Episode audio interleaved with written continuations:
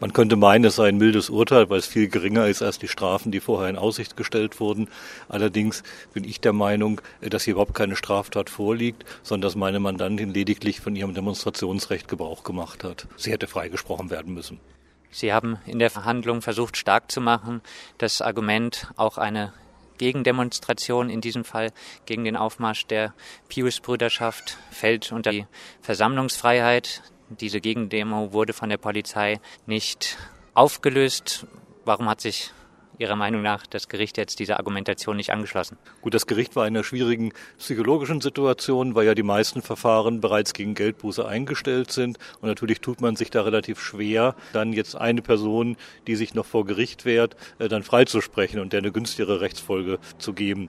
Äh, das wird sicherlich ein Grund gewesen sein, aber natürlich kann man auch über die Frage, wie das versammlungsrechtlich aussieht, streiten. Aber ich bin der Meinung, auch eine Gegendemonstration unterliegt den Vorschriften des Versammlungsgesetzes und dann kann auch nur nach den Vorschriften des Versammlungsgesetzes gegen diese vorgegangen werden. Sonst könnte die Polizei jede Gegendemo aushebeln, indem man einfach den Weg freiräumt. Bei der Urteilsverkündung bemühte der Richter sogar Rosa Luxemburg und erklärte Freiheit nur für die Anhänger der Regierung, nur für Mitglieder einer Partei, möge sie noch so zahlreich sein, ist keine Freiheit. Freiheit ist immer Freiheit der Andersdenkenden und wollte somit klarmachen, dass auch der politische Gegner eine Versammlungsfreiheit besitzen sollte, was in diesem Fall seine Meinung unterstrich, dass die Aktion gegen die Pius-Brüder-Versammlung die Versammlungsfreiheit dieser Gruppe, selbst wenn man sie politisch für gefährlich halten sollte, unrechtmäßig eingeschränkt hatten. Wie stehen Sie zu dieser Argumentation? Naja, man kann die auch wieder umdrehen. Meine Mandantin gehört sicherlich nicht zu den Regierenden, sondern zu denen, die gegen Regierende demonstrieren. Aber prinzipiell ist das Argument natürlich richtig, dass es Meinungsfreiheit gibt. Allerdings hat die natürlich auch Grenzen. Es gibt auch bestimmte Dinge, die bei uns nicht geäußert werden dürfen. Ich will jetzt nicht so weit gehen, dass das bei den Pius-Brüdern der Fall ist. Das kann ich nicht einschätzen. Aber jedenfalls haben auch die, die gegen die Pius-Brüder demonstrieren wollen, ein Demonstrationsrecht. Und das muss die Versammlungsbehörde eben ausgleichen. Da kann man eben möglicherweise Auflagen machen, die eben beiden gerecht wird. Was aber nicht geht, ist eine Seite abräumen. Wird der Schutz von Gegendemonstrationen hier, kommt er zu kurz in Deutschland?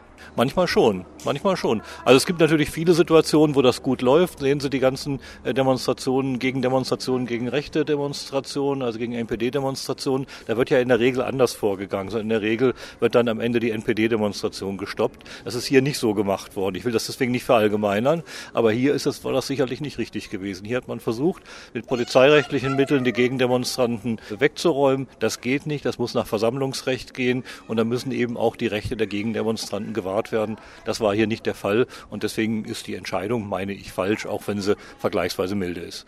Sind Sie optimistisch, dass vielleicht in einer höheren Instanz ein anderes Urteil bei dieser Geschichte rauskommen könnte? Darüber muss man nachdenken. Das ist ja auch immer eine Frage äh, der Effizienz. Wie viel Geld setzt man da noch ein, um so ein Verfahren durchzuziehen? Das ist eine Sache, die ist noch nicht entschieden. Darüber muss man reden, äh, was da möglich ist. Aber es gibt natürlich Entscheidungen auch vom Bundesverfassungsgericht, äh, die gerade in solchen Situationen, äh, wo jemand gegen eine angemeldete Demonstration vorgeht und dann eben äh, entsprechende Sanktionen erleidet, die dem Recht gegeben haben und gesagt haben, das geht so nicht. Das kann man durchaus überlegen. Soweit der Verteidiger Urbanschik. Das Zitieren von Rosa Luxemburg, ausgerechnet anlässlich der Verurteilung einer Linken, sorgte bei einigen im Publikum für großen Unmut, so dass sie den Gerichtssaal verließen. Für große Zustimmung hingegen sorgte die politische Rede der Angeklagten, die laut Richter auch berücksichtigt wurde und zu einem eher milden Urteil geführt habe. Sie erklärte unter anderem wir werden überall dort, wo reaktionäre Ideologien öffentlichen Raum einnehmen wollen, selbstbewusst für ein demokratisches Bewusstsein auf die Straße gehen. Antisemitismus, Sexismus, Islamfeindlichkeit und religiöser Fundamentalismus, alles Werte, für die die Pius-Brüder einstehen, gilt es konsequent eine Absage zu erteilen